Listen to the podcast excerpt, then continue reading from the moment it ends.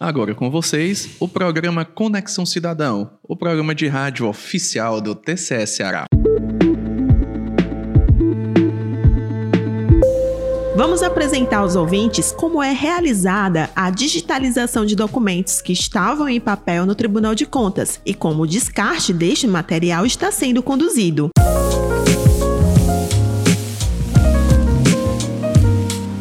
Sustentabilidade é a palavra do momento, viu, Carol? Seja ela social, econômica e principalmente quando é voltada ao meio ambiente. Ter responsabilidade ambiental é um dever e necessidade de todos. Isso mesmo, Dimitri, mas ser sustentável é um conceito bem amplo. Certeza, Carol. São as escolhas diárias da gente e ao longo prazo que determinam nossas práticas sustentáveis e que podem impactar de forma positiva ou negativa no meio ambiente, desde fazer compras de forma consciente ou até mesmo separar o lixo, seja ela a nível individual ou organizacional. Implementar boas práticas de sustentabilidade é uma das diretrizes do TCS.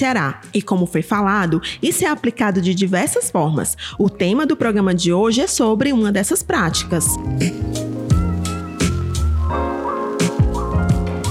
O descarte e a digitalização de documentos gerados e recebidos aqui no tribunal é mais uma ação alinhada com a política de sustentabilidade aqui do órgão, presente na Resolução Administrativa número 3 de 2019. E é importante não só pelo destino correto dos resíduos sólidos produzidos aqui na Corte de Contas, mas também por preservar pela agilidade e pela transparência. Mas calma, vamos por partes, né, Carol?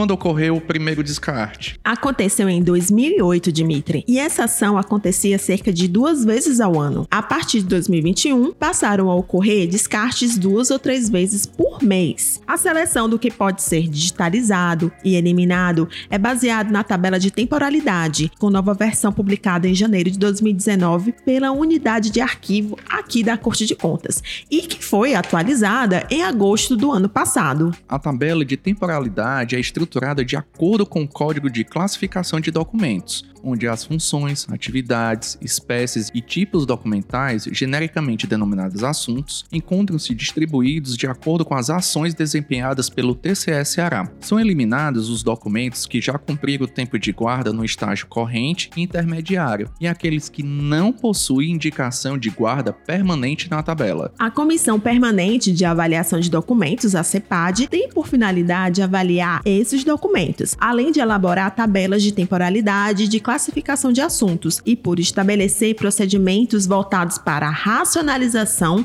dos processos de gestão de documentos. A Dalva Stella, que é chefe da unidade de arquivo, explica o trabalho que a CEPAD realiza e suas vantagens. A CEPAD, a comissão, ela realiza o relatório do levantamento dos documentos que o arquivo faz, que está com o tempo de guarda já vencido. E aí, feita essa listagem, eles, a, o arquivo envia para dar entrada no protocolo do tribunal e do protocolo o processo vai para a comissão. A comissão vai analisar se está tudo correto, direitinho, tudo a comissão envia um ofício para o diretor do arquivo estadual, o diretor do arquivo estadual dá o parecer. Depois disso, esse processo vai para a procuradoria jurídica, tanto tudo legal, vai para o presidente do tribunal assinar. Após a assinatura do presidente, autorizando, aí é publicado no diário oficial, aí tem que aguardar o tempo, em torno de 15 dias. Se não houver nenhuma reclamação de, de algum setor ou, da, ou de algum cidadão, aí então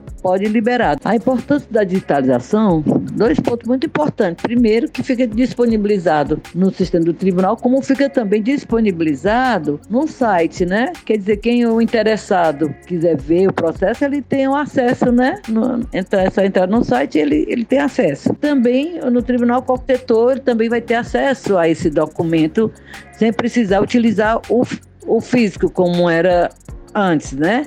A vantagem é essa. Como a Dalva explicou, essa ação é vantajosa para os setores e para o tribunal como um todo. Até o momento, entre os documentos com tempo de guarda vencidos, foram descartados mais de 59 mil processos. A digitalização dos processos é responsabilidade da Secretaria de Serviços Processuais. De acordo com a Secretaria, até o dia 25 de fevereiro deste ano, foram convertidos cerca de 4.300 processos físicos que estão em trâmite aqui no tribunal. Considerando Considerando que cada documento possui em média 400 folhas, o total que o Dimitri falou se refere aproximadamente a 3,6 milhões de páginas digitalizadas. É muita página, viu, Carol? Conversamos com Frank Martins. Ele é secretário adjunto de serviços processuais e conta os benefícios da digitalização de processos. As tecnologias adotadas pelo TCE na conversão dos processos físicos para o meio eletrônico uh, ajudaram de maneira extremamente considerável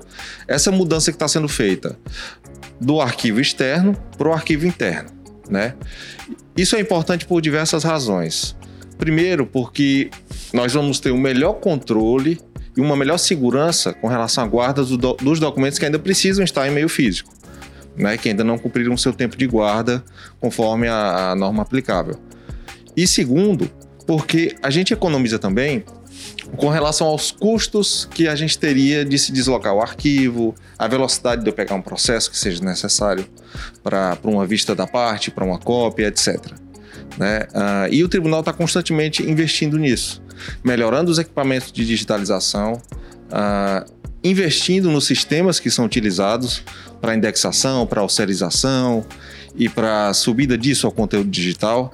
Então, uh, a gente vai avançando cada vez mais e o nosso objetivo é não ter nenhum processo físico daqui a, a um curto espaço de tempo. A redução do acervo físico também resultou em outro benefício. Com a extinção da Corte de Contas dos Municípios, o TCM, em 2017, foi necessário um espaço mais amplo para guardar os processos físicos provenientes do órgão. Desde então, os arquivos permaneceram em galpão alugado na Avenida João Pessoa, na capital de Fortaleza. Com todo esse avanço na virtualização de processos e no seu descarte, um novo local foi destinado para o funcionamento da unidade de arquivo. O espaço está agora localizada aqui, na sede do tribunal, no centro de Fortaleza, e reúne um pouco mais de 306 estantes com mais de 10.418 caixas de documentos. Além de ser uma prática sustentável e responsável, ainda facilita e agiliza o acesso aos documentos produzidos no tribunal. Agora, gente, vamos com Ellen Vasconcelos trazendo as novidades do TCS Ceará. É com você, Ellen.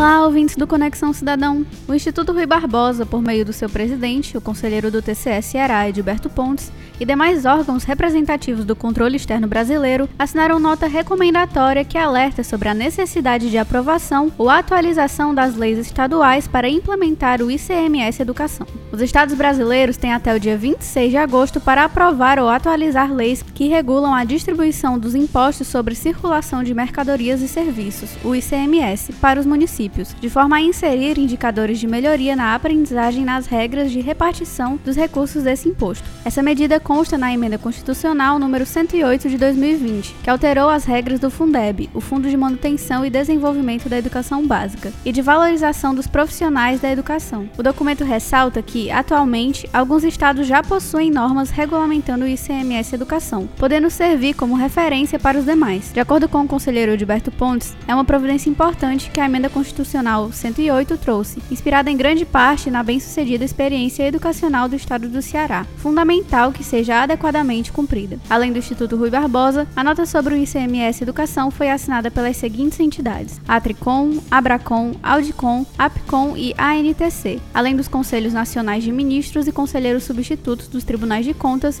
e de Procuradores Gerais de Contas. Agora eu volto com vocês, Carol e Dimitri.